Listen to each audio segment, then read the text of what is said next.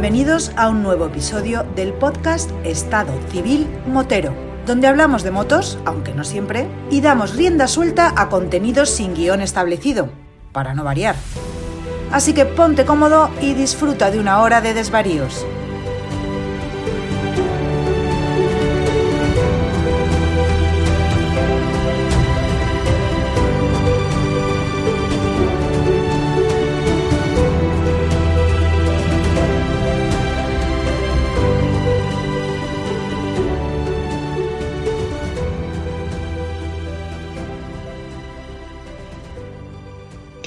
Pasa, chaval? Hola, querido Bumpy. ¿Qué tal se me escucha con un micrófono robado?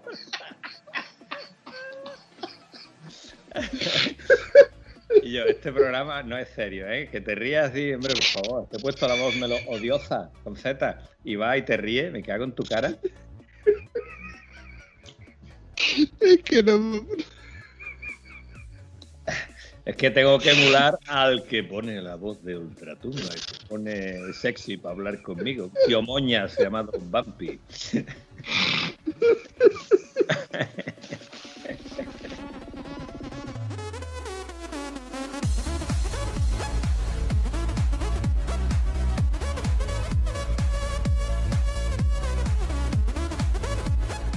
Menos mal que no me ha cogido bebiendo el bochito de agua.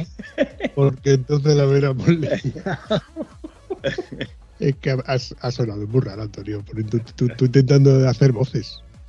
Bueno, yo es que es la voz que tengo. Tampoco. eh, mi abuela siempre me dijo, hijo, tiene voz poquita pero desagradable.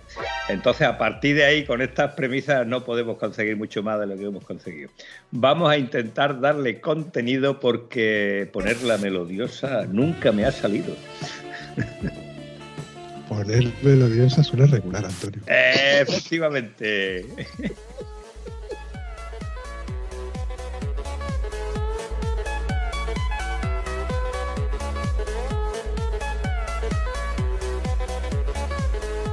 Curioso, ¿eh? Es curioso como la cabra tira al monte, ¿eh? Hombre, la cosa como se hace calor ya. Es que, ya con la calor es lo que pega. Pues lo que tal que te cuenta, campeón. Está empezando a venir el tiempo en el que grabamos en Topless, ¿recuerdas? ¿Eh? Ay, no me lo recuerde, machote, no me lo recuerde. Pues ya este tiempo, ya hace tiempo va hasta aquí. Bueno, yo sigo saliendo en moto y esas cosas. Yo creo que me he enterado que tú sales por ahí cuando no te quiere nadie, nadie y no te quiere nadie y te vas solo, ¿no? A sitios descoberturizados para más Henry. Pues la historia era que, bueno, pues tenía el fin de semana libre, entre comillas. No, era el fin de semana, sino yo sabía que sábado y domingo lo tenía libre. Y tenía que coger la moto sí o sí, porque entre una cosa y otra, desde que reparé el tema del estatus, la cogí un sábado y un domingo para hacer dos rutas así raras. Y digo, voy a aprovechar la coyuntura que, que puedo tener sábado y domingo y para no quedarme en casa, gastarlo el sábado y domingo en moto fuera. Claro, la idea era llamar a, Sorrentino, a, José Luis Sorrentino, el zorro, y comentarle que si, si- si- le venía bien lo de acercarnos a hacer una escapada y demás, porque ya lo habíamos hablado en su día, y que teníamos que, oye, que vamos, que este año tenemos que hacer algo, ¿no? Pito y flauta, venga, vale, bueno, pero quedó todo un poco así en el aire con el tiempo. Entonces yo le dije que este fin de semana iba a hacerlo, pero él me dijo que sí, que si no, y al final pues no pudo. Se lo comenté a otro conocido y a última hora pues resulta de que tampoco le, le fue factible, no le cuadraba fechas y cuadrantes, etcétera. Con lo cual yo dije, bueno, pues, a mí no me hace falta realmente nadie para salir. Yo siempre he salido solo, o al menos el 90% de las veces he salido solo. Y salir de acampada solo una cosa que tampoco me, me- pesa más. Lo único que, que, por ejemplo, la desventaja es que, por ejemplo, si yo salgo con otro, pues uno lleva el infernillo, el otro lleva el café, el otro lleva útiles de- el martillo a lo mejor para clavar las picas y el otro lleva, bueno, entre todos nos organizamos un poco para no tener que llevarlo todo, para que cada uno no tenga que llevar tres martillos, tres infiernillos, tres cafeteras, etcétera, ¿no? Pero bueno, bueno, yo me, me organicé y lo cierto es que me fui a... mm, Es que no tiene un nombre el sitio este- estratégico donde yo fui con, con ellos el año pasado, pero lo que es cierto es que es una cala Yo sé que no tiene nombre porque no he sido capaz de encontrarla por tres veces que he ido buscándola. Así que si en tres veces no aparece, es que o yo soy muy torpe como buscador de minas de oro o mm, simplemente está notificado de otra manera. Pues mira por dónde, esto es una excusa perfecta para que la próxima vez que tú vayas a buscarlo, yo te lleve. Ya me has liado, Vampi. Eh, creo, creo que va a estar cerrada la puerta, ¿eh? La próxima vez espero que esté la puerta abierta, pero me parece que han cerrado la puerta otra vez. Pero que me estás container. ¿Cómo? Eso, que han cerrado la puerta. ¿Pero qué ¿No puerta? sabes lo que es cerrar la puerta? Para ir a ese No, sitio no, tienes pero- que entrar en otro país. Y ese país me están diciendo que eh, si no está cerrado, está a punto de cerrarlo. Que van a cerrar Portugal otra vez. Sí, señor. Hostia. Vale. Bueno, pero Corta- que bueno, córtalo, no para que, córtalo para que el episodio sea atemporal, porque me da coraje hablar del puto COVID otra vez. No, bueno, no, aunque sea temporal, los episodios son atemporales porque lo puedes escuchar ahora, lo escuchas más tarde y luego hay cosas que se rememoran como, hostia, pues en- esa fue la época en la que sí, que, que si no, que si no, que sí, sí. Sí. Bueno, lo cierto es que es, eh, ese sitio siempre va a estar ahí y siempre podremos en cualquier momento eh, pegarnos un salto. Hay 240 kilómetros exactos entre mi casa y ese sitio y volver. Está dos horas, mal contado. Es un salto de mata. Es que te, te levantas Yo- del café y perfectamente. Estu- estuve al lado del sitio porque desde mi casa había 278. O sea que yo estuve al lado de donde tú estabas, pero no, di- no di con la cala maravillosa. De todas formas, esto no conviene decirlo aquí, no vaya a hacer que alguno de los podcasters que nos escuche vayan a buscar sitio y lo encuentren antes que yo. O que llegue yo un día y me encuentre todo aquello de sombrillas de playa puestos. No, esto va a ser un secreto y el que quiera saber, que se venga con nosotros directamente. ¿Te parece correcto? Mm, me parece, pero te voy a contar, te voy a contar. La historia es que la última vez que yo fui, que fui con. No, pinto. La última vez que yo fui, fui solo y fue en invierno y por aquello estaba desolado, evidentemente, ¿no? Por comprobar si aquello tenía mucha, mucha agua que bajaba por el río Guadiana. No fue tal, pero la vez anterior que yo fui con, fui con José Luis, fui con dos, chi- dos- dos chicos más, ¿no? Que nos reunimos, nos reunimos precisamente allí. La idea era que cada uno buscaba la ruta y nos encontrábamos allí.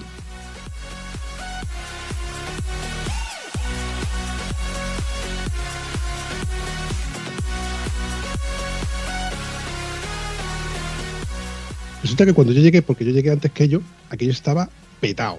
Pero petado de coches, de gente con su calle, con su sombrilla, con su silla, vamos, como si fuera una playa.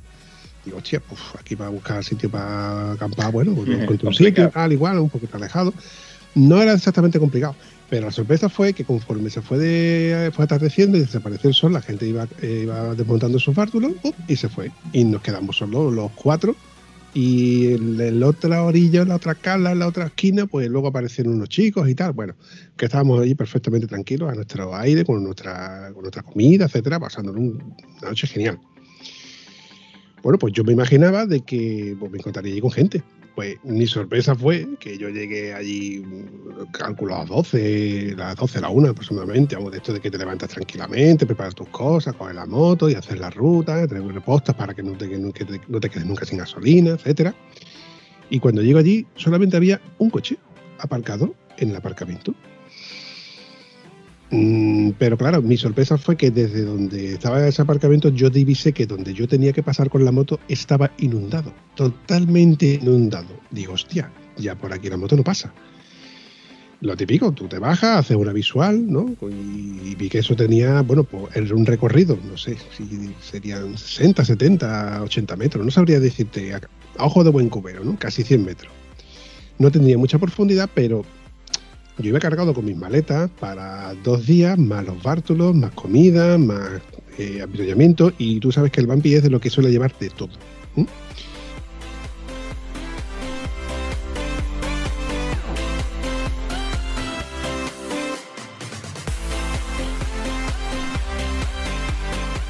Yo recuerdo que cuando nosotros estuvimos allí acampados, eh, lo típico de que para tener agua fresca, pues la metes en el agua, ¿verdad? Para Correcto. tener tu agua fresca, la, la metes en el agua. Pues yo lo cogí con una cuerda, aquella vez con José Luis con él, y la puse en la orilla. Y cuando volví al cabo de unas horas, que ya era de noche, mi botella resulta de que no estaba en la orilla. El, el- el agua había bajado, como si fuera una marea. Pero digo, si esto es un río, ¿cómo puede bajar la marea? Y resulta que el río, en cierto modo, tiene marea. No sé si porque las esclusas la suben, la fajan o porque realmente el río Guadiana tiene marea. No lo sé. Entonces, yo, cuando esta vez he ido y he visto, vi un chico que estaba allí con, tomando el sol, con su perrillo y tal, me acerqué y le pregunté en mi perfecto portugués. ¿Qué dice usted? Oye, el río baja y me dice, sí, sobre las 5 más o menos bajaba. Digo, ¿qué hago yo aquí hasta las 5 de la tarde? Yo tengo comida que me la puedo comer aquí sentado mi sillita y mi historia, pero... Total, que yo cogí un palo que había allí, empecé yo a, pisar aquello, lo que estaba inundado. Digo, esto no, no, no es tan profundo. Y estos son, ¿verdad? Eran cantos rodados, donde el mayor peligro era que me, que me pudiera resbalar y que me, que me cayera al agua. Bueno, voy a intentarlo. Total, eh, lo que puede pasar es que me caiga con la moto, que me rompa una pierna. No pasa nada porque tú sabes que la 800 está hecha que si tú te caes con la moto y le entra agua al motor, rápidamente le quitas la bujía y le quitas el agua con... mm, Vamos, en- yo creo que en dos meses un tío solo con las herramientas adecuadas es capaz de sacarle el agua de los cilindros. Ni loco le sacas tú el agua a los cilindros como entra agua ahí dentro.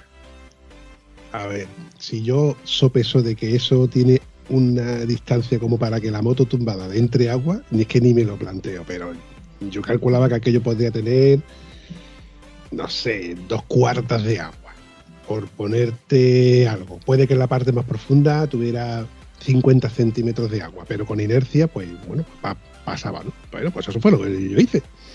Eché huevo, y pues, hice el, el- al principio despacito y ya luego cogí un poco de inercia y lo típico, ya coges inercia, empiezas a botar, la moto empieza a botar y ya pasas y ya ves el agua pasando por encima tuya, tú con tus pantalones todo perforados, todo fresquitos, To- Todo tus zapatitos, tus zapatitos estos de verano que me compré de segunda mano de la marca La Inés, que eran así como de tela de antes, todo mojadito, impregnado en agua, un charquito ahí que parecía que tú estabas ahí pisando ahí. Como un mastín comiendo sopa, como un mastín comiendo sopa.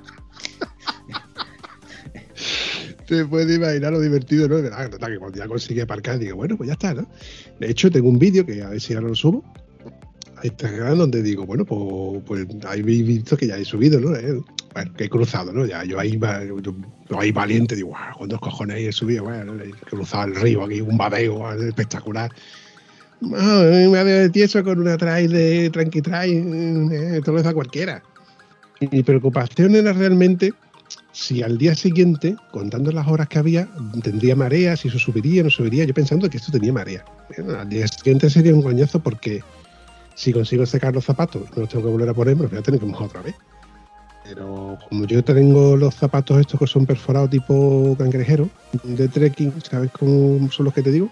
Sí, que son con los que realmente que son, que son realmente con los que tú te puedes bañar, que pisas cualquier cosa y no, no te hacen daño. Digo, bueno, pues la opción es por cuando me pongo esos cangrejeros y cuando llega la parte seca me, me cambio, me pongo las botas ya secas y ya tiro de, de vuelta para casa. Bueno, pues eso era, esa era mi, mi, mi pequeña aventura de tieso.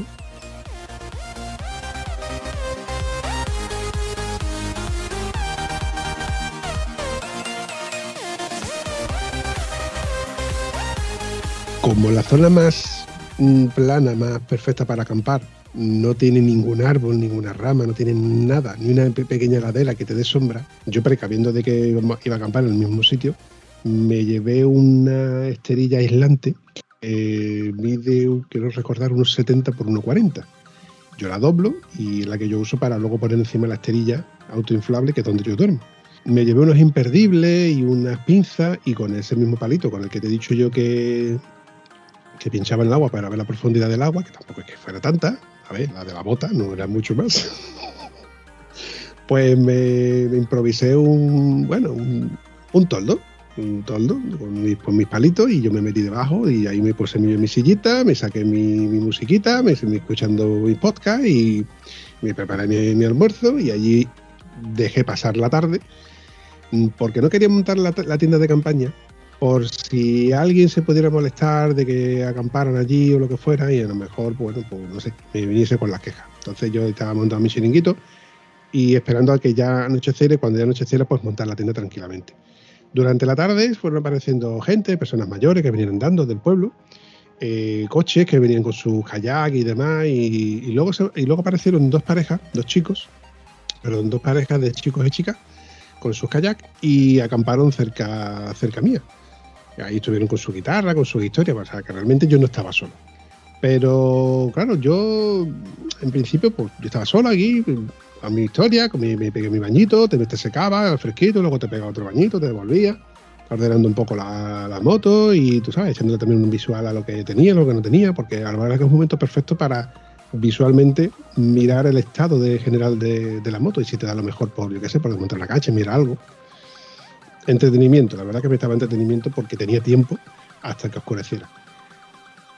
Y cuando ya oscureció, que era lo que yo realmente buscaba, pues ya monté mi tienda de campaña, monté todo el chiringuito, desmonté el toldo, la flauta, y anocheció. Y eso era lo que yo venía buscando.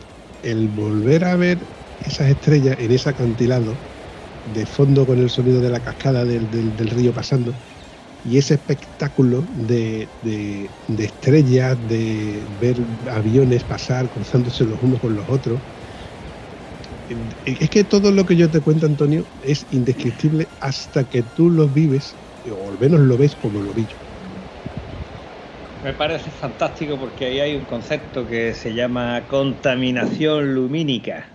Porque dice, coño, mirar cielo y mirar las estrellas lo puede uno hacer en cualquier momento. Pues no, mire usted, no lo puede hacer en cualquier momento y además no lo puede hacer en cualquier sitio.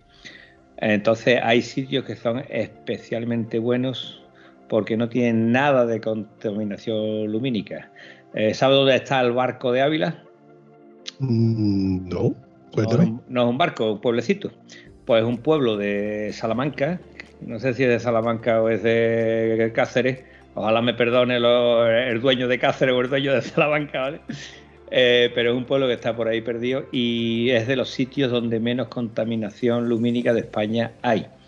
¿De acuerdo? Eso hicimos una rutita, una gesada, me llevó mi amigo Manolito Vega, me llevó a la gesada y nos dieron una charla muy comprimida del tema este, de los pájaros que van volando, que las luces los trastornan, se creen que es otra cosa, pierden el, sentido de la orientación por el tema de la contaminación lumínica. Y bueno, eh, decía que precisamente eh, ese sitio era ideal para mirar las estrellas una noche sin nubes, lógicamente. Entonces, mm, te entiendo perfectamente cuando tú estás diciendo la maravilla que está allí en el campo, perdido de todo, sin sonido de fondo y sin luz de fondo que te quite la, iluminación. Vi el vídeo que me mandaste y dije, como digo cada vez que veo un vídeo de una zona fantástica, esto no refleja la realidad bajo ningún concepto. Pero te dan ganas de decir, vamos a verlo, ¿no?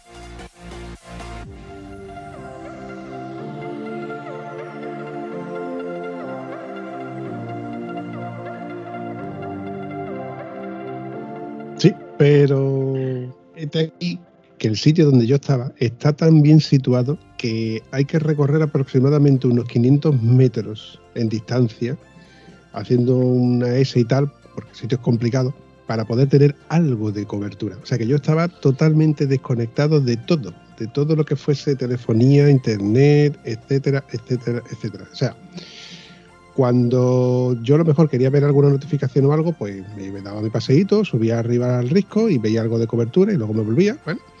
Pero ya cuando te levantas por la mañana, ya te estoy hablando del domingo, y planifico de volver a casa para una hora considerable, preparar el almuerzo y demás, porque yo no llevaba comida para más, ni tenía previsto estar más tiempo.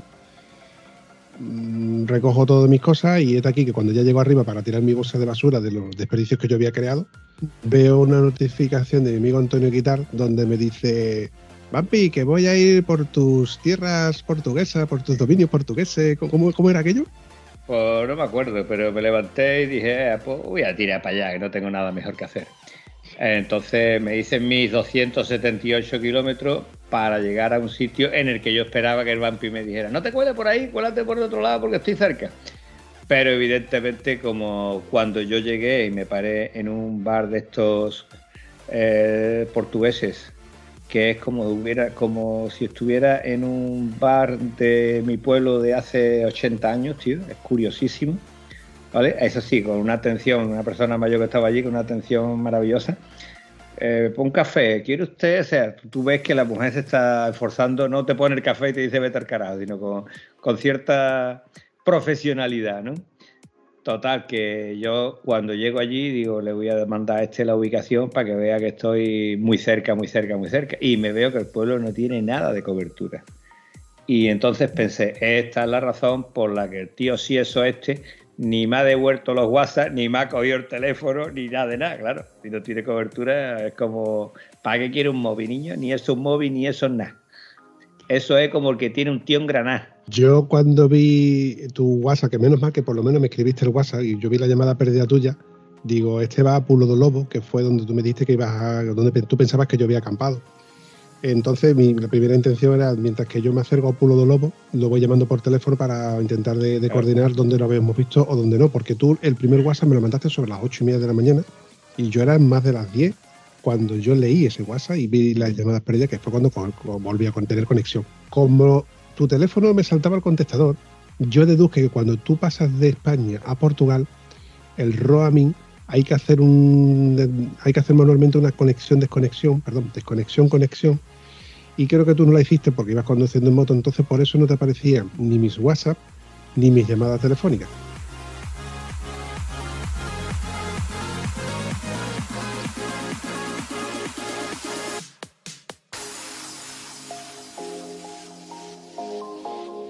Entonces, ¿yo qué hice? Pues mm, digo, tiro para Minas de Santo Domingo, allí me tomo un café, mientras que a lo mejor este buen hombre se le ocurre la feliz idea de, conectar y conectar manualmente la, red de datos y se conecta.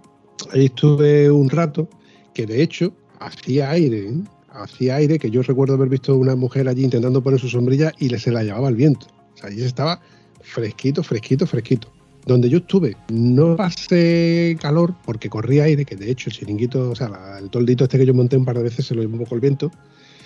Menos mal que los, los fíjate tú como es, curioso que menos mal que yo tenía las propias cinchas con las que yo amarraba mis cosas a la moto son las que yo usé como vientos tirantes con piedras para no tener que sacar los clavos. Y bueno, volviendo otra vez al tema que te quema. Allí estuve yo un rato tomándome un café y viendo que ya no podía ponerme en contacto contigo, te puse por escrito, oye, que yo voy para aquí para un café, pero que me vuelvo porque tengo que tengo cosas que hacer, bueno, que hay que dar para almorzar con mi familia, etcétera. Básicamente ahí te queda Antonio. Ahora que yo, no se puede hacer más, ha intentado, no se consigue, bueno, no pasa absolutamente nada, ¿no? Eh, hacía tiempo que yo no salía solo, pero me estuve acordando de ti por otra razón. Yo llevaba mi chaquetita Tour Shell, esta de BMW veraniega, ¿eh? que es cojonuda. ¿Cuántas veces he dicho yo que esa chaqueta es de 25 grados para arriba? ¿Cuántas veces lo he dicho? Cienes, cienes y cienes de veces. Pues te lo vuelvo a suscribir. Hacía 17 grados y yo me acordaba del Vampi cuando veníamos de Cuenca para acá, que venía arrecidito perdido. ¿eh? Pues así vaya para arriba. Arrecido, me cago en la valla. Decía, coño, me pongo el maillot de la bici. No, no lo tengo aquí. Me cago en la leche. Algo de meterme debajo, que no llevas nada en la moto, ¿eh? pues tira para adelante con frío. Y, yo iba con la idea de que iba a pasar mucho calor. De hecho, eh, tenemos un grupo motero, bueno, se me ha escapado lo de motero, un grupo de gente que tiene motos, ¿vale? Que se montan en ella algunos días, la ponen en la puerta de los bares para vacilar de que tienen motos incluso vestidos de moto, ¿vale? Pues este grupo de motos no podían salir porque iba a hacer mucho calor, ¿vale? Y te digo la verdad, yo fui y volví y hubo un momento en que casi paso calor. Pero ya me metí otra vez ya de la carretera costera y automáticamente no, o sea, es que no llegué a tener sensación de calor en, todo el viaje. Yo llegué a mi casa a las 2, 2 y algo.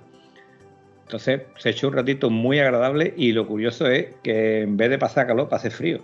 No me había pasado nunca en esta fecha. Es que estamos teniendo un tiempo un poco atípico. Atípico me vengo a referir que hace calor porque tú sales al, te pones al sol donde no corre aire y se pasa calor. Eh, estamos, bueno, vamos a recordar fecha para que como este época es atemporal, te puede usar en cualquier momento, Estamos a primeros de julio, pero no es normal que donde corre aire o estás a la sombra se está bien, se está relativamente bien. De hecho, por las mañanas hace fresquito, ¿verdad?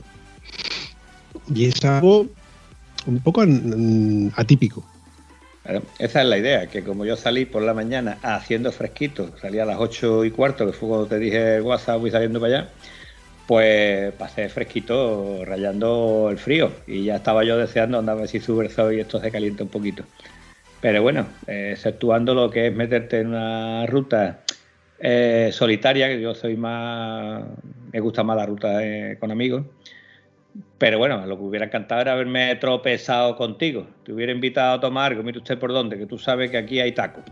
No te va a faltar nada conmigo, papi, ya te lo digo yo.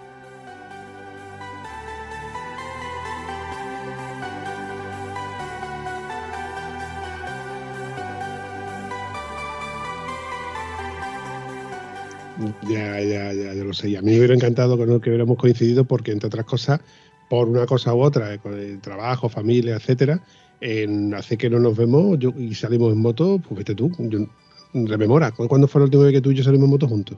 Pues estuvimos en Motos Garrido, ¿no? la última vez que salimos era en Motos Garrido. Y ya va siendo tiempo. Exactamente. Y del anterior también creo que hacía, o sea, que nos estamos viendo últimamente, bueno, por la llamada por Skype porque hacemos el episodio y, y como últimamente tú tampoco quieres grabar conmigo porque te va por ahí, Cantabria. Vamos, por, vamos por parte, ahora, ahora tú te metes con los cántabros, te metes con quien tú quieras. Cuando nosotros salimos la última vez, tu moto tenía menos de 100.000 kilómetros. ¿Vale? Y la mía tenía menos de 245. ¿Vale? Pues ya la mía tiene más de 250 y la tuya tiene los 100.000 kilómetros fantásticos. ¿Cierto? Este mamón, este mamón me acaba de meter con una cuña entre, pecho y espalda me han dicho, ¿cómo te meto a ti que yo tengo 250.000 kilómetros? Por esa razón no he podido grabar, Vampi, porque estaba montado en la moto. Por esa razón. Ahora, cuéntame algo de Cantabria si tú quieres, que yo estaba allí. No, bueno, no. la pregunta a lo que viene el tema de Cantabria es que el otro día, que estando yo trabajando, me, hiciste una videollamada y yo digo, hostia, es que no puedo porque estoy trabajando. tú sabes que yo no te contesto, pero luego te respondo. Correcto. Y cuando tuve un hueco, pues te hago la videollamada y digo, ¿qué coño quiere, Antonio? Que es que estoy trabajando, joder, que no puedo, que tengo las manos ocupadas. Y en ese momento te gira y aparece José Lu y el otro era un tío así con malos pelos, con una gafa muy rara. Digo, ¿qué coño hace el cántabro este contigo? El alma de cántabro, pues te cuento, eh, como este está preparando, eh, bueno, el de las gafas raras y los malos pelos es nuestro amigo Fran Pardo. ¿Vale? Y Fran Pardo, aparte de organizar la ruta en la que estuve en Cantabria, que disfruté como un cosaco, pues venía para hacer una ruta eh, que se iba a llamar Pata Negra 360. Entonces esa ruta se va a hacer en Huelva, va a tocar parte de la Sierra Sevilla, parte de Badajoz, va a entrar un poquito en Portugal. Entonces es una ruta que va a estar muy bonita, muy bonita. ¿Qué me dice Fran? Oye Antonio, quiero consultarte a ver si estas carreteras, a ver qué te parecen, qué tal, qué cual, porque claro, la zona esta de carretera, eh, cualquiera de aquí sabe cuál es la que está un poquito mejor, la que está un poquito peor el que viene de fuera se puede arriesgar a, lo que nos pasó en Cantabria, que nos metimos una carretera que estaba entera levantada y entera puesta de tierra, curiosamente sin bache, perfectamente lisa, pero que nos hicimos como 8 o 10 kilómetros sin asfalto. ¿Por qué? Pues porque alguien se equivocó y dijo esta sí, esta no, y después la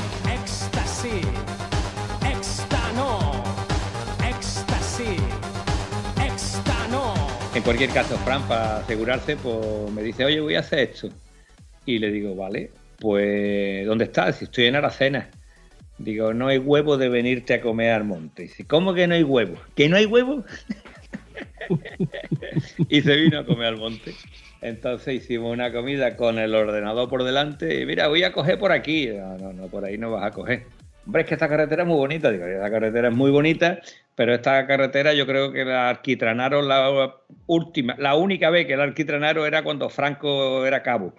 ¿Vale? Entonces esa carretera no la han vuelto a faltar en ningún momento y meterte en esa carretera en una ruta que va a todo tipo de motos, si vas a hacer off, pues la puedes contar como ruta off, pero no puedes meter una ruta así cuando quieres que la gente vaya a divertirse. Vamos, metes tu Arbampi en una carretera con agujero, el que va con las maletas para ir a la esquina.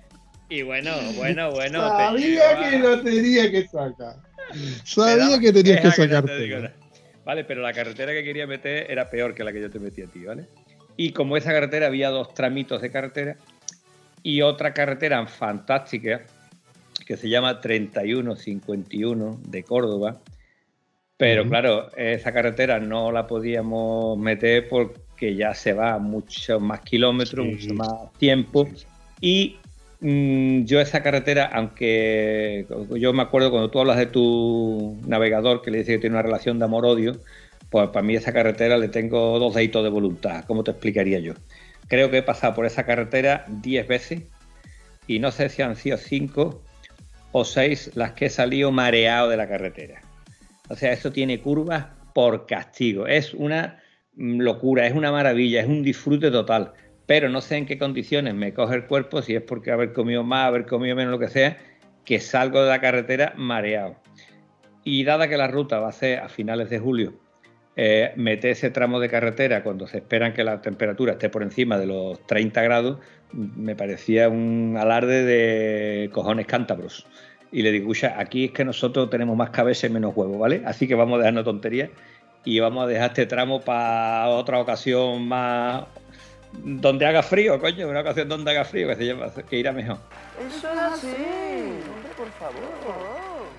Y bueno, eh, fuimos puliendo la ruta que él ya tenía hecha, eh, quitándole algún tramo y metiéndole algún tramo más de más diversión. Y ha quedado la ruta, te queda todavía que pulirle alguna cosa, pero a mí como me la mostró, creo que es una ruta muy, muy divertida y con el punto favorable de que la ruta se sale desde el Hotel Barceló de Arcena. Por lo cual no sé si me va a pagar 10% Fran Pardo, ¿eh? pues yo llevo una racha con los 10% que no te digo nada, ¿eh? no cobro un carajo. ¿eh? Pero, escucha, el hacer una ruta y terminar en el Hotel de Barcelona con su pedazo de piscina y un nivelazo que tiene el hotel ese a un precio mm, bastante, bastante interesante, creo, creo que puede ser un puntazo para ya un día de motos. Eso sí, para esos moteros que cogen la moto cuando el termómetro pasa de 25 grados. Mira, acabo, de escuchar el eco del Sasca que ha sonado hoy.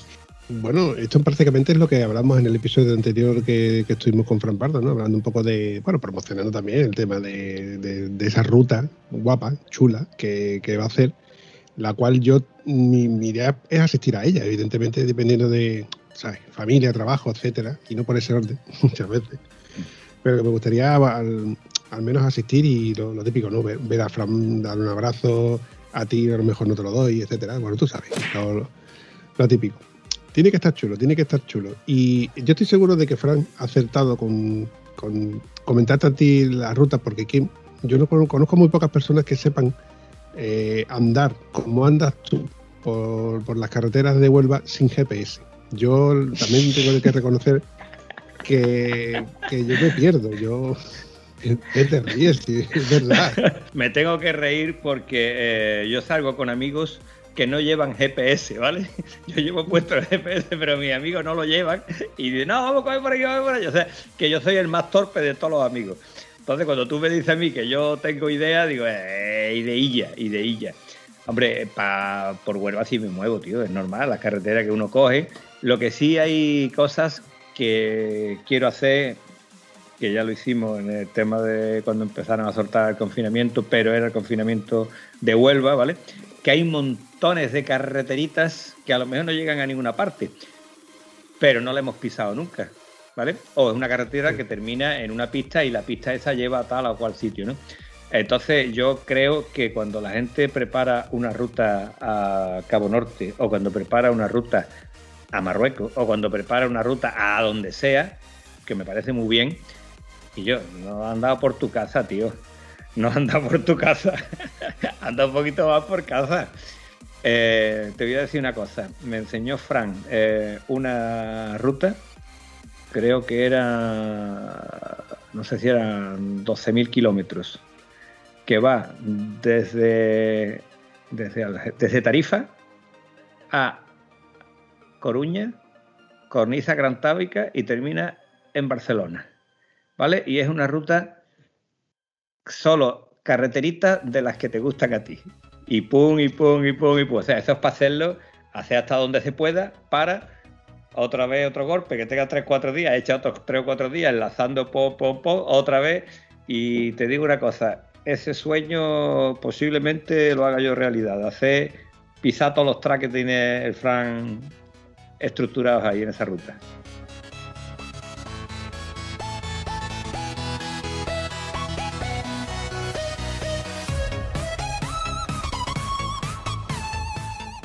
12.000 kilómetros de curva, Antonio. Que un punta a punta son mil y poco por autopista, ¿eh? Ojo, un punta a punta, un Huelva Asturias por la carretera de la, Vía de la Plata son 900 y pocos kilómetros por autopista. O sea, hacer un, de punta, un punta a punta de 12.000 kilómetros son muchas curvas, Antonio. Sí, sí, sí, pero es que tú ves en el mapa la cantidad de puntos detrás que tiene y dices, claro, es que mm, aquí mete 17 recovecos, claro, claro, es que, eh, vamos a ver, aquí lo importante no es el destino, no sé si te has dado cuenta, aquí lo importante es el camino, no el destino. Entonces ahí cambia los puntos de vista completamente. Ahí está el porqué de estos GPS específicos de, de moto, donde tú le metes los parámetros de más curvas, más cuestas, carreteras más estrechas, donde te dices tú, ¿cómo es posible que eh, un Huelva Cádiz, por ponerte un ejemplo, en coche son 2 horas 45? Te estoy hablando de un Huelva Algeciras, ¿vale? Un Huelva Algeciras, que nos hagamos una idea, tú pones en el Google Maps eh, un Huelva Algeciras y en tiempo son 2 horas 45. Si tú lo pones en la moto con todos estos parámetros que te acabo de, de contar, se convierte en 5 horas claro, te mete por una serie de curvas, por una serie de, cuestas, historias y te hace ver unos paisajes que dices tú, una pasada. Vas a ir a velocidad más lenta, vas a recorrer unos kilómetros más tranquilos o como ya el ritmo lo, marcas tú. Pero evidentemente vas a disfrutar de la moto en su concepto, que es coger curva, ¿no? Porque para coger recta deben comprar un autobús, te a montar un autobús y, y vas siempre mirando para adelante.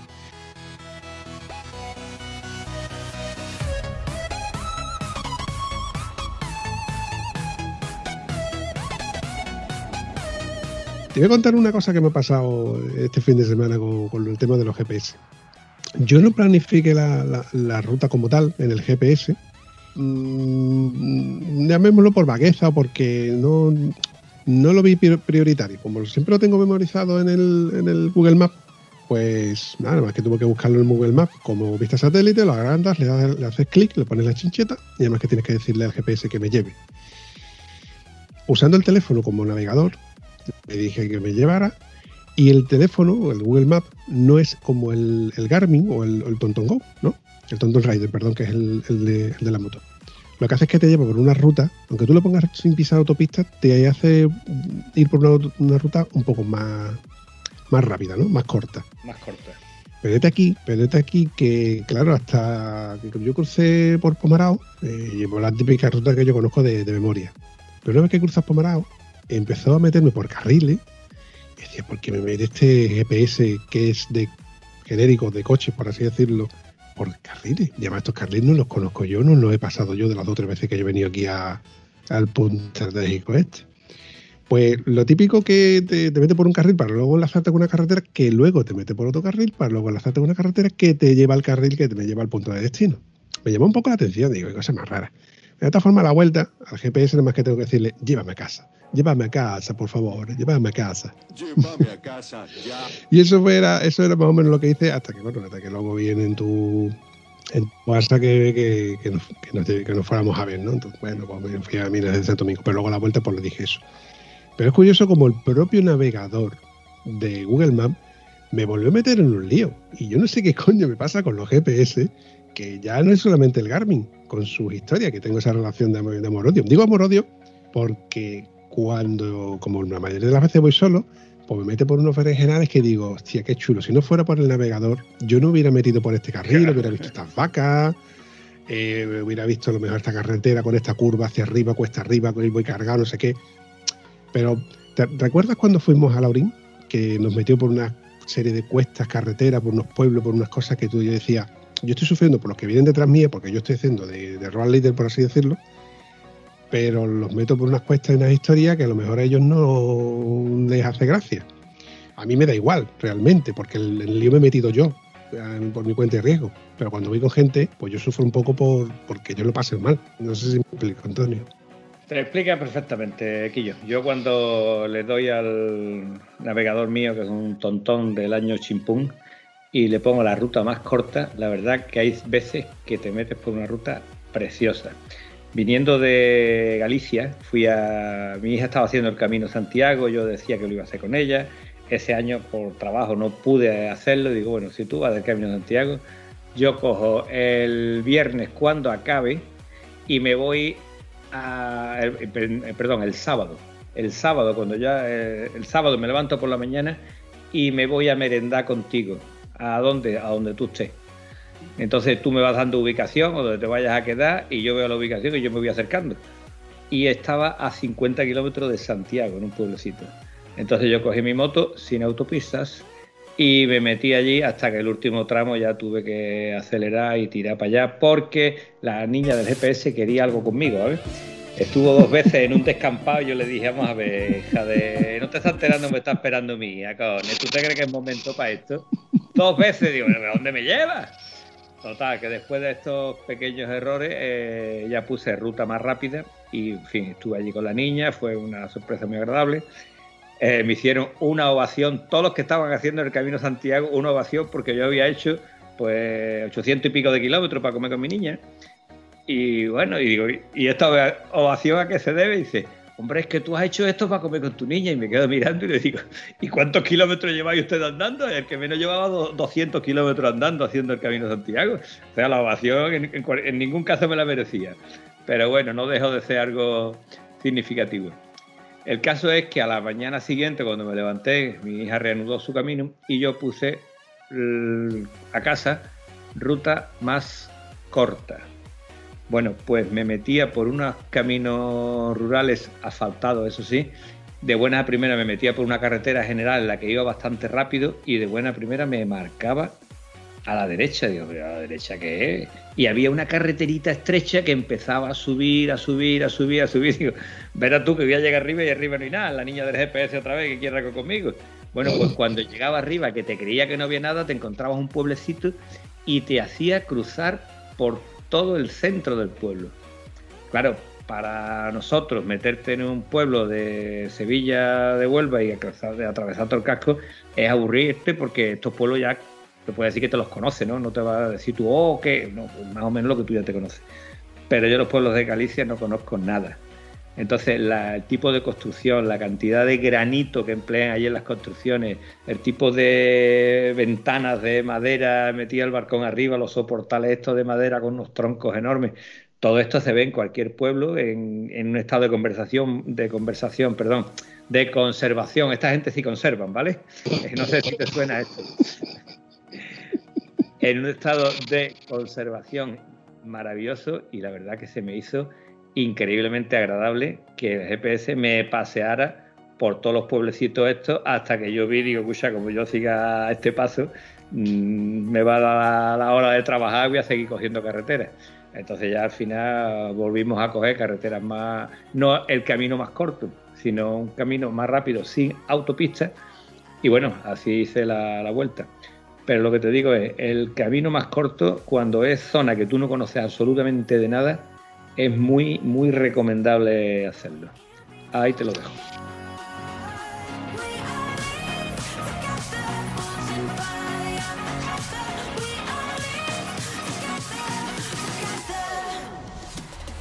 Yo invito, o, sí, yo creo que la palabra es que yo invito a que todo aquel que sea usuarios de, navegadores GPS que, se pierda, que porque te da a conocer sitios de casualidad que dices tú, joder, yo no quería que tardara tanto en llevarme un sitio y tal, pero luego te dices tú, hostia, pues, si no llega a ser por esta pequeña coincidencia, desafortunada coincidencia, pues no llego a este pueblo donde a lo mejor esta gasolinera está cerrada, o mira por dónde voy a tomarme un café aquí, tranquilo, y resulta que me encuentro un paisano y habla, me pregunta, ¿de dónde vienes? ¿Dónde vas? ¿no? Estas cosas, ¿no?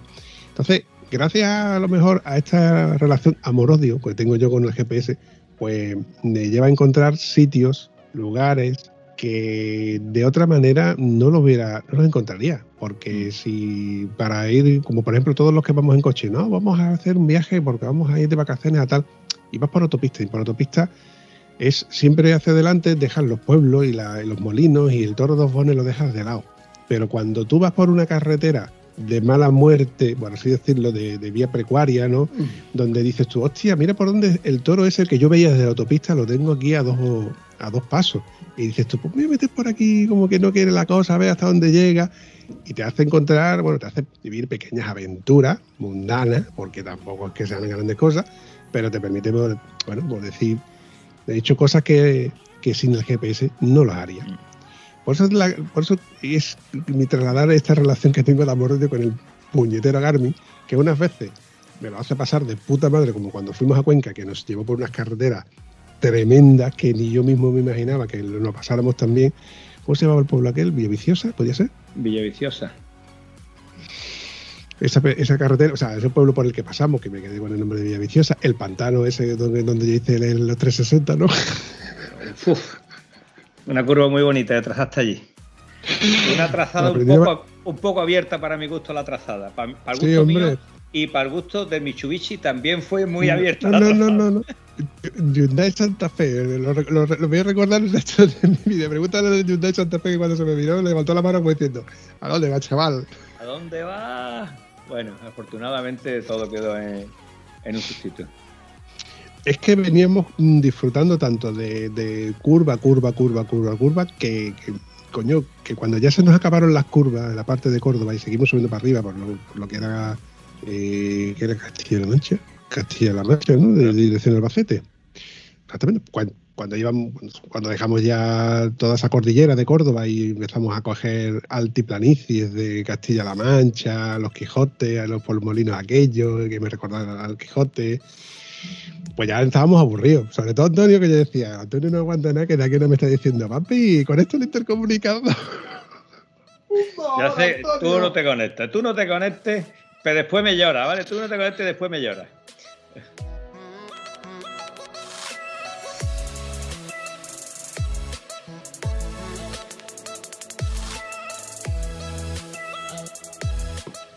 No, no, no, no. Pero que, bueno, en definitiva, ya te digo, me hace disfrutar. Y, mira, otra cosita, cuando fuimos a Laurín, que yo veía que la que nos iba nos cogía un poquito el toro, porque esa, luego tiene ese truquito el navegador, ¿no? Cuando tú dices, eh, me lleva de aquí a Laurín de la Torre en cuatro horas, ¿no? Y luego vas, vi- vas viendo cómo le vas restando minutitos, ¿eh? Cada 20, 50 kilómetros le vas restando minutitos y vas llegando un poquito antes, un poquito antes, ¿no?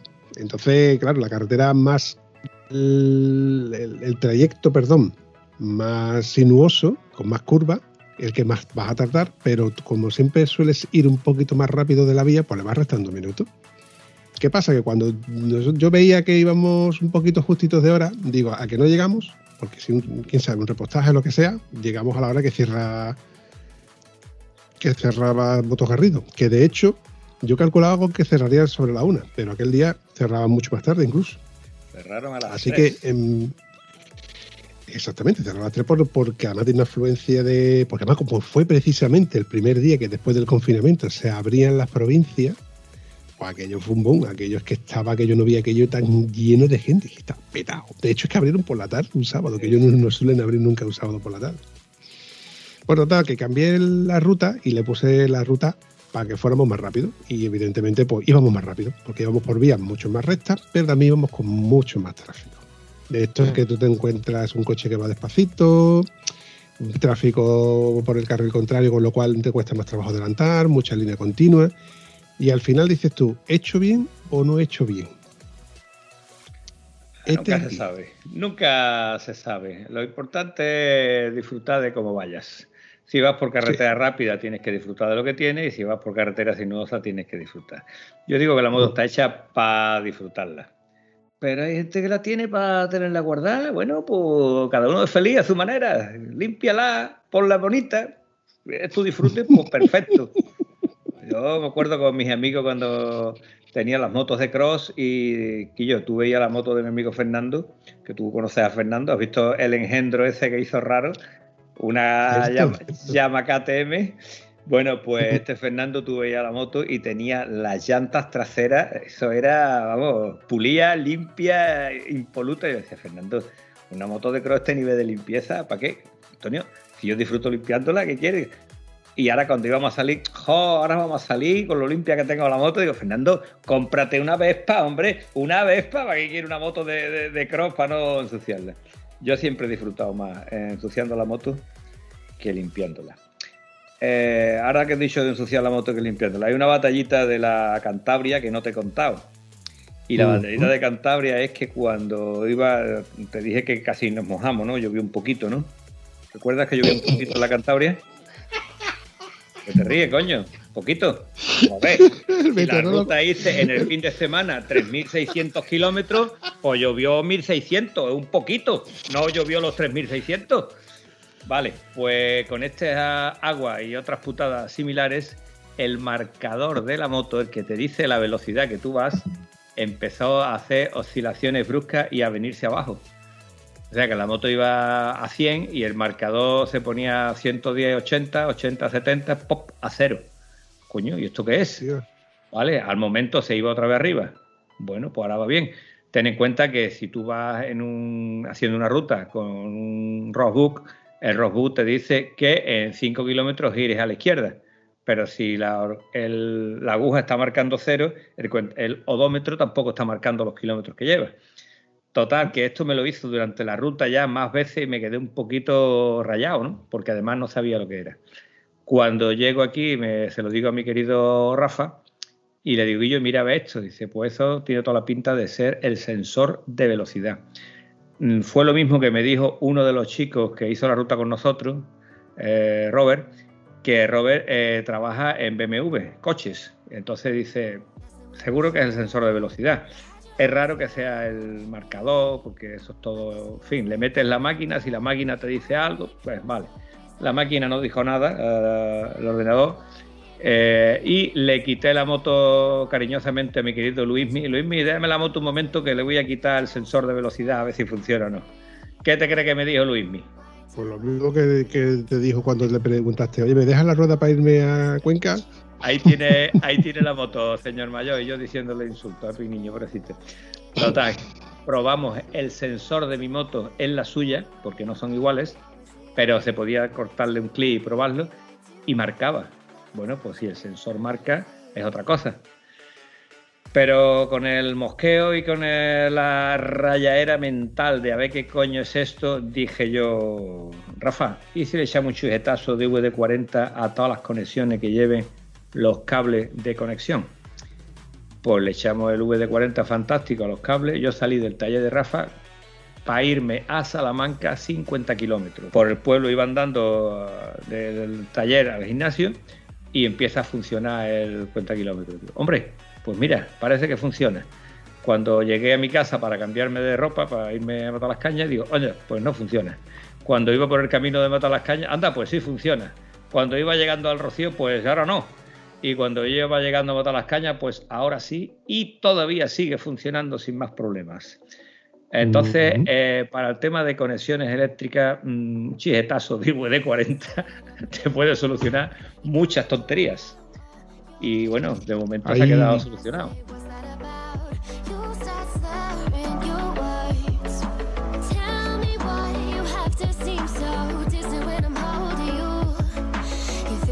Bueno, yo te iba a decir de que yo, recuerdo de que yo tuve un problema con un Peugeot 306 hace mucho tiempo, que donde en el foro decían de que se le echará el CR, CR16, creo que se llama, que es un dieléctrico, ¿no? Es un líquido que se le echa para limpiar componentes eléctricos y demás de, las conexiones al fin y al cabo yo creo que hubiera sido como el, como el VD40, el VD40 de, de más mano. Oye, una preguntita, ¿dónde tiene el sensor de velocidad de nuestra moto? Eh, Tú has visto, tu moto lleva freno de disco, ¿vale? Eh, perdón, freno de disco, lleva ABS, sí. ¿vale? Entonces, en el disco del ABS, en el sensor del ABS, que es ese disco ranurado que tiene, ahí es donde va metido el, el sensor de velocidad. Eh, concretamente, en mi moto lo lleva en el, disco trasero. Yo sé que funciona con la, con la rueda trasera porque lo típico de que cuando estás engrasando la moto o estás limpiando la moto con la, una velocidad metida, veo que el cuenta kilómetros funciona. Por eso siempre he descubierto, mm.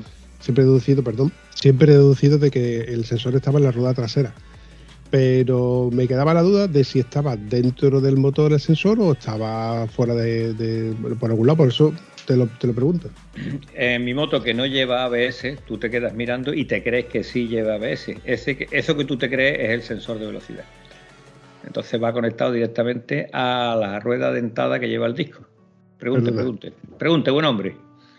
No, hombre, porque ante la duda yo te pregunto que tú en esto eres un poco más sabio que yo, un poquito nada más, ¿eh? Tampoco te vayas a subir por las nubes, que luego resulta de que Antonio ¿Es el propio captador del ABS para las dos cosas? ¿O, o, por ejemplo mi moto tendría el captador de la ABS y luego otro sensor. Es que no me he fijado bien, yo creo que no lo tiene. Creo que es el mismo captador para las dos cosas. Me creo que será el mismo, ¿vale? Me creo que será el mismo.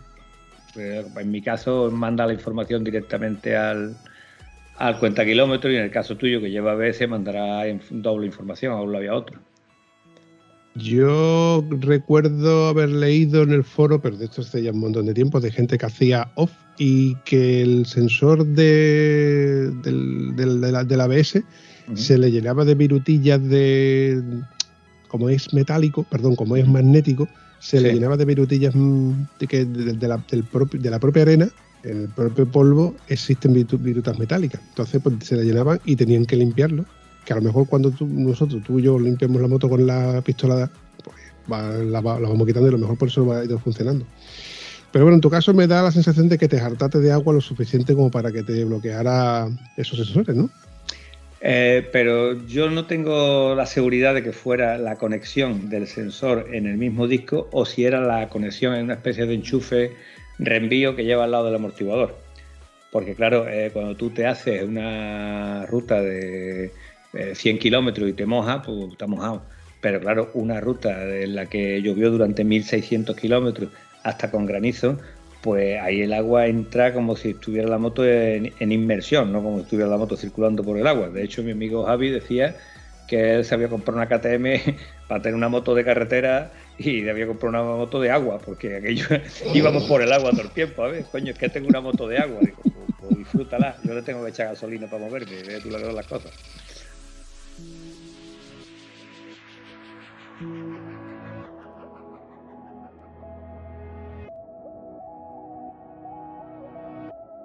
Oye, otra, pregunta trampa, porque yo soy muy curioso en esto. Mm, esa conexión que tú me has dicho que está a la altura del amortiguador, ¿tú en algún momento la has quitado, la has puesto en el tiempo que has tenido la moto?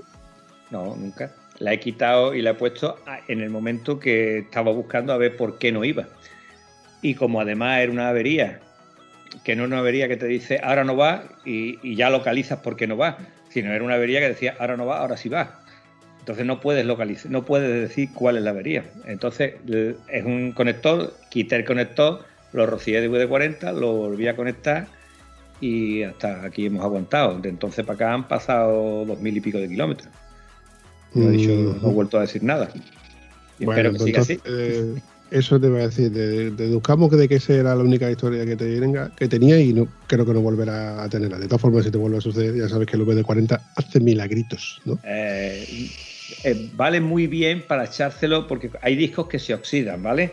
Si tú tienes un disco de freno oxidado, pues la forma de que no se oxide y de comprar pastillas nuevas. Exactamente. Antonio especifica que cualquiera que nos escuche es capaz de echarle de 40 a los discos. Te voy a contar, mi amigo José Antonio, que tiene un pedazo de KTM 1290, que eso es un avión. Eh, cuando los tiempos que cogíamos las bicicletas y tal y cual, pues le echábamos el VD40 y decía, mira, esto va tan bien que sirve hasta para engrasar la cadena. Normalmente echábamos un aceite específico a la cadena. Pero cuando tú tenías la bicicleta limpia, pues echaba un rociado por encima, le pasaba un trapo y protegía el cuadro de la bici. Mira, pues vale. Y un día me llega y dice, oye, la bici no frena. Digo, que no frena la bici, ¿qué quiere decir? Iba andando con la bici y tocaba el freno y aquello parecía un claxon de esos eh, estrambóticos y... ¡Ah! ¿Y yo esto qué es? Y yo que chillaba la bicicleta que daba miedo chillaba pero seguía a la misma velocidad. Trincaba los dos frenos a tope, berreaba como un cochino cuando lo van a matar, empujón al matadero, pero aquello no, se paraba ni se dejaba de venir nada. Y me quedo mirando digo, ¿tú qué le has hecho a la bicicleta? Bueno, yo le estaba echando un poquito de spray para que no se oxidara y, vi que el disco tenía unos puntitos de óxido digo, pues le voy a echar un poquito. Entonces le eché un poquito y cuando tiraba de freno, pues automáticamente a tomar por culo las pastillas. Por si hay algún chico ignorante, porque esto no tiene otro nombre, las pastillas de los discos de freno se contaminan con cierta facilidad. ¿vale? En un episodio dijimos que si tienes una fuga por, el, por la botella, hay que ponerle un pañolito, un trapito, algo para que no le vaya a chorrear nunca aceite de la horquilla, de la barra, a la, a la pastilla, porque contamina la pastilla y la jodes. Si sigues una vez con la pastilla contaminada y sigues abusando del freno, acabas puliendo esa pastilla y te puede llegar a servir otra vez, ¿vale? Pero mi consejo es que si da contaminado, que la cambie.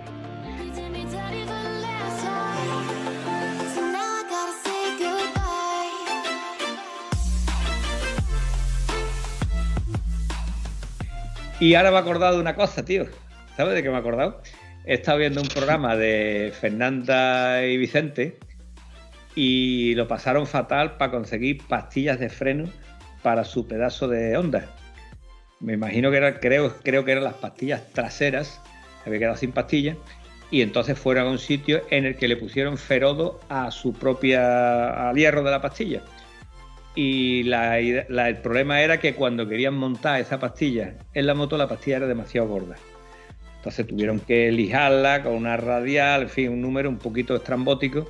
Y además, ah, eh, que yo creo que, como mm, el Vicente decía, que yo, mm, este tío mecánico profesional, yo no sé cómo llegará viejo con dedos, porque era con una radial, con un disco fino, sin protector de radial, que eso es moderno ahora, utilizar un disco fino sin protector, eso es lo más peligroso que hay, porque el disco fino se parte con una facilidad tremenda, y encima utilizando eh, un par de dedos para sostener la pastilla. No la ponía en el torno y le daba con el...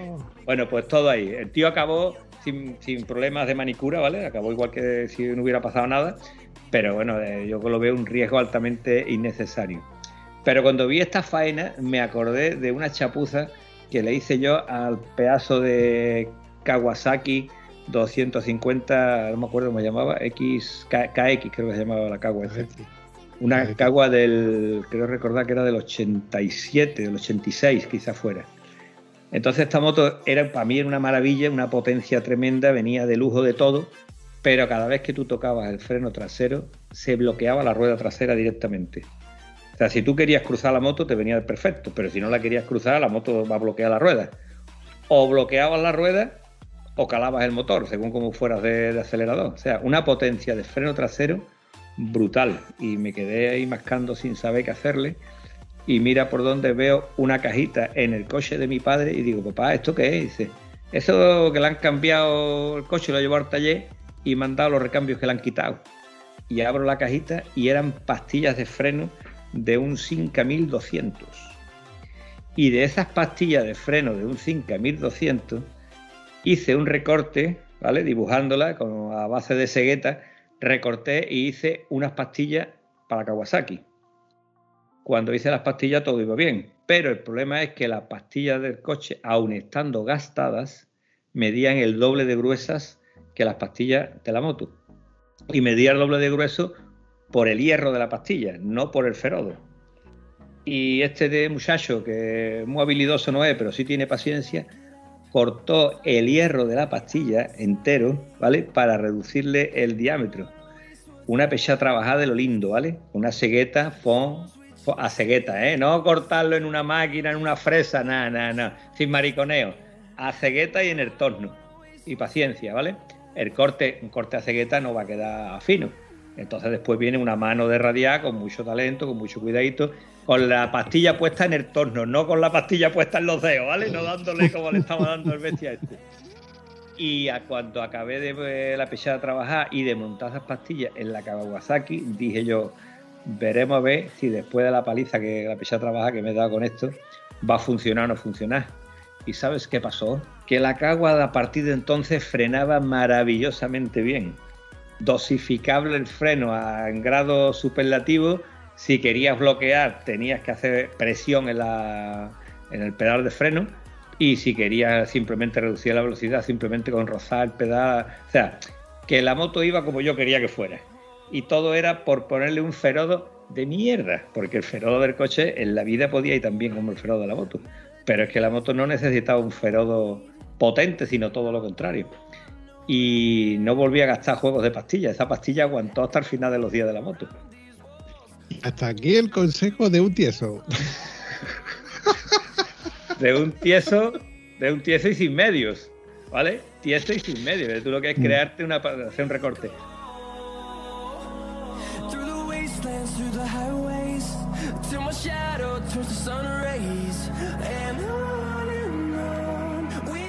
Lo, que me ha venido esto a la cabeza porque el, rollo de Vicente era coger la pastilla, pegar la pastilla, ¿vale? Y una vez que has pegado la, la pastilla, recortarla. Coño, coges una pastilla vieja de un coche y la recortas directamente. Eh, no tienes que esperar tres horas a que el pegamento fijara el ferodo al hierro de la pastilla. ¿Me explico? Sí, pero igual ellos lo que buscaban era la fórmula de tener una pastilla lo más gruesa, lo más nueva, para hacerle el mayor número de kilómetros posible a, la moto. Pero bueno, lo cierto es que solventaron el problema que aquí, aquí en España, yo creo que difícilmente podrían hacerle ese tipo de chapuza, ¿no? ¿Es el nombre o, arreglo? Ya, para, me, llamo chapuza, es salir del paso con lo que hay, ¿no? Bueno, al, Sí, al salir del paso. Bueno, como, lo, del, lo estator mío. Lo del estator, al fin y al cabo, es, no es que sea una sepuza, es que alguien ha rebobinado, ha recuperado y ha arreglado el bobinado para que yo pueda seguir andando con la moto.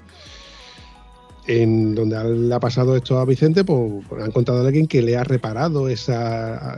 Ha, reutilizado ese ferodo, esa pastilla, y le ha puesto un ferodo nuevo, con lo cual ha reutilizado la pastilla, que es lo que antiguamente se hacía, como se hacían las cosas antiguamente. Lo que pasa es que Ahora, llámalo maquinaria china o como lo queramos llamar, es más fácil comprar, cambiar piezas que arreglarlas y repararlas. Por cierto, te cuento. Hace poco hablé con Picuy, el, chico que. El chico no, perdón, el señor que me rebobinó el, bobinado este de aquí de Sevilla. Conseguí el teléfono a través de mi mecánico, de Guillermo.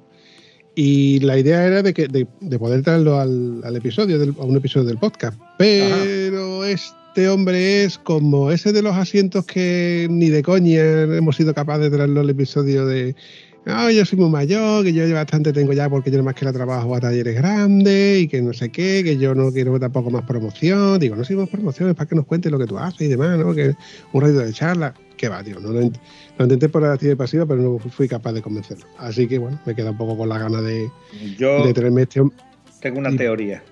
La teoría es que este tipo de personas sí se puede entrevistar, pero no puedes esperar que el tío se ponga en un ordenador y que se conecte y que tenga el correo. ¿Cuál es la fórmula? Ir para allá y poner el micrófono delante. El micro ahí en medio de la mesa y vamos a contarnos historia. Aquí yo, ¿esto cómo va? Y ahí te pueden contar lo que sea, porque el tío no va, cuando lleva dos minutos hablando se le ha olvidado que está el micro y habla como hablamos tú y yo, con toda la tranquilidad y naturalidad del mundo. Si después hay gente que nos escucha, pues se encuentran. Bueno, bueno, como hablamos tú y yo, Antonio, de hace un año para acá, tú y yo no hablamos igual que al principio. ¿eh? Al principio nosotros hablábamos de aquella manera y ahora te hablamos con profesionalidad, con micrófonos potentes, etcétera, etcétera, etcétera. Y tú con una voz melodiosa, más melo que diosa, yo, he estado escuchando algún podcast antiguo, tío, y exceptuando que la calidad de los componentes que me pasa Vampi ha superado mucho lo que teníamos en un principio, yo no me noto tan profesional ni esas cosas que tú dices. Yo creo que sigo siendo el mismo tío que era antes. Muy bien dicho, Antonio. No, no, muy bien, dicho. Es la realidad. Yo antes cobraba un 10% por los podcasts, sigo grabando podcast y sigo. Y sigo ¡El 10%! El 10% de nada ya, Antonio. Es una mierda. Bueno, pero no, ya ves, ya ves tú que el 10% de nada no es nada. Ya tengo un micro nuevo, ¿eh? ¿Eh? ¿Cómo te ha quedado? Y el micro de antes tampoco me costó el dinero. Las cosas como son. Sí, bueno, eh, tampoco es que sea nuevo. El, micro es heredado. El micro es que tenía el Bumpy con el que ha hecho los, no sé, 80 primeros episodios y como yo ya tengo este que es un poquito más mejor, pues te lo he pasado a ti para, evidentemente, poder escucharte más mejor. Pero rememorando aquellos episodios en los que tú usabas el móvil y empezabas a moverlo como si tuvieras ahí un temblique en la mano, que estuvieras ahí nervioso, y yo decía, Antonio, estás quieto ya con el teléfono, coño, mírame la cara, churrita. tenemos podcasters amigos que siguen grabando con los auriculares oh. de la oreja y se sigue escuchando cosas de todo tipo y yo al final digo, bueno, pues será su seña de identidad. ¿Vale? Y no pasa nada tampoco. Eh, ¿Qué me vas a contar, Antonio? Que a mí es el que me toca editar y muchas veces digo, Dios mío, mira que lo intento por activa y pasiva, pero hay veces en las que... no puedo, no puedo, no puedo. No puedo, no puedo. Pero bueno, sí que es verdad que luego salen episodios cojonudos, que es lo que luego te queda en la mente, ¿no? El, el, recordar ese episodio en el que fulanito de tal hizo tal cosa. Oye, Oye, mira, voy a dar una, una noticia que, que, se ha quedado un poquito así en el, en, el, en el, grupo de Telegram del podcast de Estado Civil Motero. Y es que resulta que Goyo, Goyo AV, eh, YouTube, ¿te acuerdas? De acuerdo. Pues se ha unido al grupo de Telegram. Y bueno, pues todo el mundo que entró, pues felicitándolo, oye, que te seguimos, qué tal, que encantado por tenerte por aquí y tal. Y al poco eh, me manda, por privado, me mandó un, un vídeo donde, oye, papi, que estoy escuchando el episodio de, de Alberto. Alberto Bior, que va a hacer el viaje a, hasta Madagán. Y vuelta, y me acojonudo y dice, oye, pues le voy a hacer un regalo porque a mí no me cuesta gran cosa y como yo soy tieso, yo sé que le puede, se le puede estropear en su moto, que es esta, pues varias cosas que, pues, el sensor de patacabra, un latiquillo de, combustible, etcétera. Y coño, pues la verdad que es un puntazo que a través de, del podcast y a través del grupo de Telegram, pues se hayan conocido y que se y, y bueno, que, y aporten cosas del granito de, de, del tipo, pues coño, te voy a hacer esto para que no te se tope lo otro. La verdad es que es cojonudo, tío, y a mí me llenó de orgullo el hecho de que, que una persona ayude a otra gracias al podcast y gracias a los podcasts y gracias al grupo de Telegram. Y a ver, mm, la verdad que es un gesto cojonudo tanto de Goyo como evidentemente Alberto, que, que estuvo súper agradecido. De hecho, esto es una primicia que a lo mejor cuando ya el episodio ha salido al aire, ya al igual le ha llegado, pero me ha dicho Alberto de que le va a mandar un libro, como así como gesto de gratificación de, a, a Goyo sobre, bueno, esto de... En fin, que, que ha estado chulo, tío. Esto es semotero, tío. Semotero es esto, es ayudarte. Cuando tú le haces ráfaga o V a un tío que te cruzas con él, le está diciendo aquí estamos, ¿vale? Y cuando, vamos, tú sabes, nos hemos parado con cualquier cosa, siempre hay alguien mirándote como diciendo, ¿qué pasa aquí? ¿Necesitas algo o qué? Y eso es una... Vamos a ver. Es la esencia de la moto. Cuando se te para el coche no viene otro automovilista a decirte, yo, ¿qué te ha pasado? ¿Vale? Entonces... Al no ser que tengas una minifalda y por detrás aparezca una rubia impresionante, dudo que se pare otro a ver qué te ha pasado. Yo creo que incluso siendo rubia es impresionante tampoco. Eh, en fin, eh, esto es la, esencia de, de, la moto y lo maravilloso es que pase y lo ideal es que siga pasando así. Y si encima el podcast de Huelva para el mundo hace que esto sea posible, pues bienvenido sea el Huelva y el mundo entero. Bueno, chavalote, eh, te digo lo de que va a ser una hora, eh, lavar la moto, no hace falta que te lo diga ya, ¿no? Eh, no, porque yo he lavado la moto ya dos veces esta semana, ¿vale? Porque tenía mierda de 6.000 kilómetros, ¿vale? Entonces ya tenía que lavarla. Después de lavarla la primera vez dije, esto con agua y jabón no es suficiente.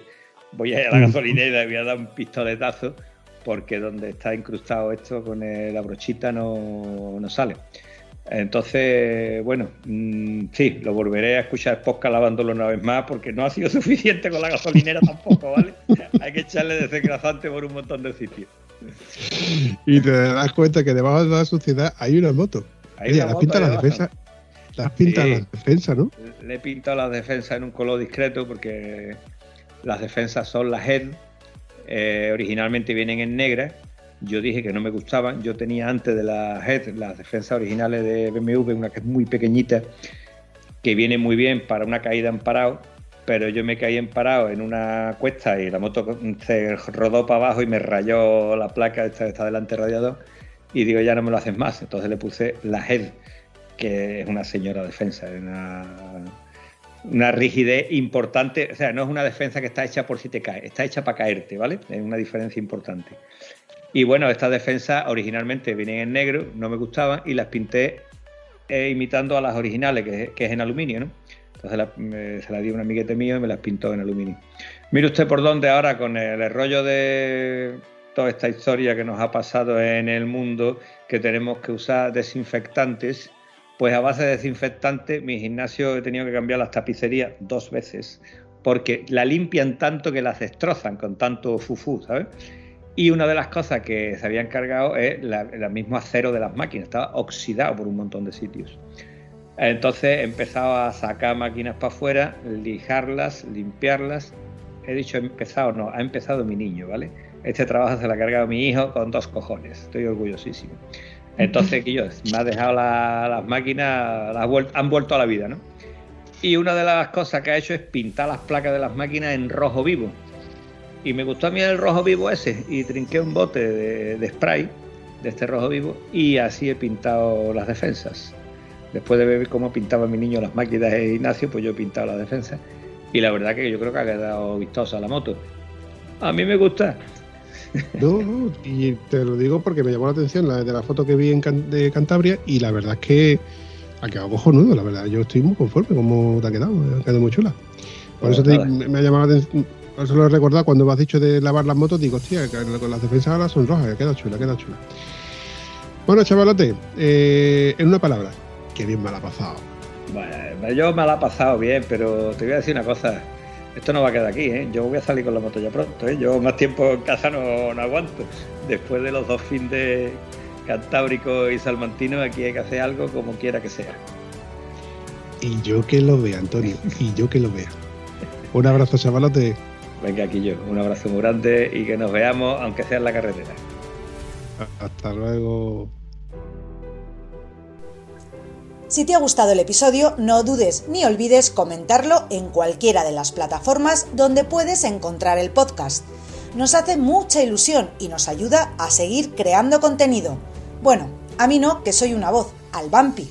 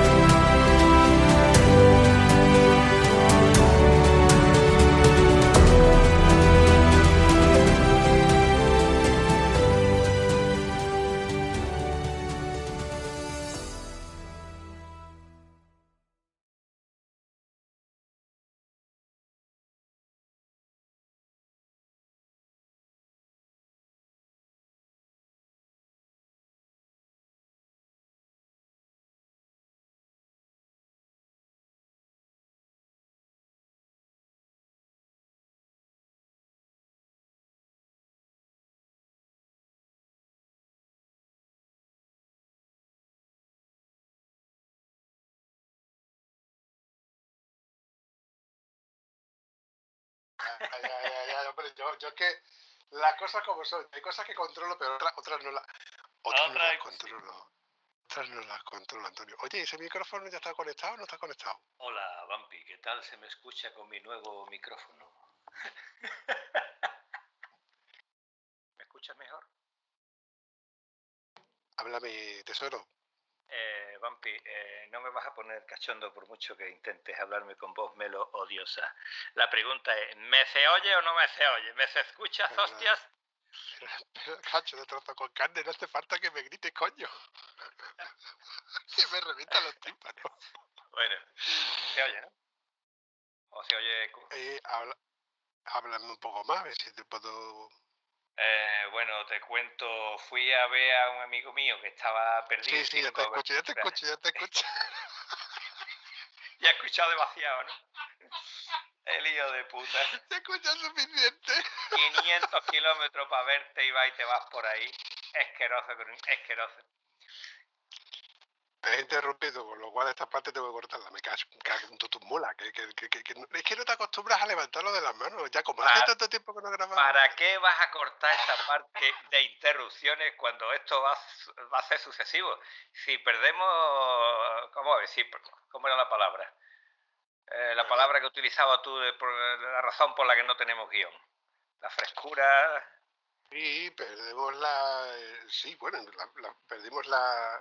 Ah, se me ha ido la palabra, Antonio. Qué, bonito, ¿eh? Qué bonito manejar un léxico y vocablo amplio para no saber nunca dónde tengo que meter palabras, aunque sea en el Padre Nuestro que yo sé. En fin, eh, si, si no te interrumpo, mm, esto no sería podcast del vampi de la historia. ¿Sabes tú lo que te digo, no? Eh, es perder la esencia. Cierto, Antonio. Tienes razón y cuando la tienes no te la puedo quitar. Dicho esto, te la puedo quitar te voy a dejar un ratito que hable. Venga, cuéntame qué haces descoberturizado por tierra. En la que me acampé en la parte donde más, más planito estaba, que evidentemente... Dile, dile, dile. ¿Por qué me interrumpes? ¿Tú te puedes hacer la idea lo molesto que es? Es que estaba viendo, estaba viendo yo el micro ahí y digo, no sé yo por qué sirve el micro este, bueno, le voy a poner el condón este delante.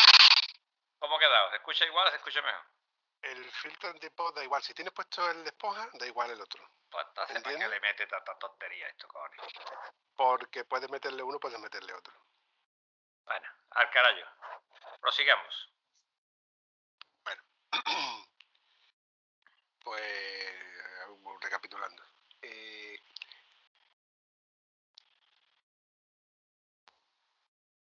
¿Dónde está el contador? Ahí. Grabando, grabando, probando, probando. 1, 2, 1, 2. 1, 2, 1, 2. Ahora, Antonio. Has- tú, tú has- ahora se ha parado la imagen, Picha Brava. Porque está haciendo compensación de historia. El Skype funciona así. Que con lo que me estás contando de que quieres ir a, a Tarifa y toda esta historia, eh, Tarifa en un día de viento pasó una, una tragedia. ¿eh? Estaba una chavala con su tabla, se le rompió la pareja, se quedó en el agua, se le fue la tabla y cómo estaría el temporal que no tenían huevo de meterse en el agua a sacarla. Había allí un Mm. nota, un nota con ochenta y pico años, pero este tío había sido campeón olímpico de, de natación. Y mire usted, ¿qué pasa esto? ¿Pero qué está diciendo? ¿Está viendo a mi tipo de tirarme yo al agua a sacar a nadie? Dice, pero mira la chavala que está ahí, es que, que la coge la, la ola y no puede salir. Se tiró este tío al agua con un campeón olímpico, ¿no? Con lo que, con lo que, eh, como dice, el que tuvo retuvo, ¿no? Se tiró al agua y sacó a la chavala del agua. Sacó a la chavala del agua, en cuanto que ya estaba fuera, la cogieron él salió arrastrándose porque claro, la había sacado, pero en ochenta y pico años ya no podía con su arma. Y mira por dónde empezaron a hacerle eh, respiración asistida, apretarle, ¿cómo se llama? Masaje cardíaco.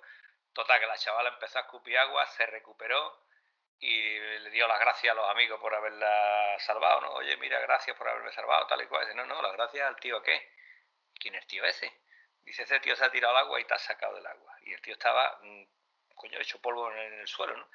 Y le dijo, muchas gracias por haberme salvado la vida. No tengo con qué pagarle, no tengo con qué pagarle. Muchas gracias por haberme salvado la vida. Y el hombre se levantó, la miró de arriba abajo. Ese tipazo, ese bikini, esa cintura estrecha, esos muslos fuertes. Y le dijo, sí, hija, tú sí tienes con qué pagar. Lo que no tengo yo es con qué cobrarte. Es lo que yo no tengo. ¿Cómo te voy a cobrar frente a mí? Entonces, claro, es lo que pasa con los TPV esto, que hay veces que no funciona y tú pagas la tarjeta y no puedes cobrar, ¿no? En fin, pues nada, no quería despedirme de ti y contarte algo para escuchar esa risa vampiresca. Ay, qué bien me la pasó Antonio. Pero luego era un, era un golfo, tío. Era un golfo. Bueno, amigo,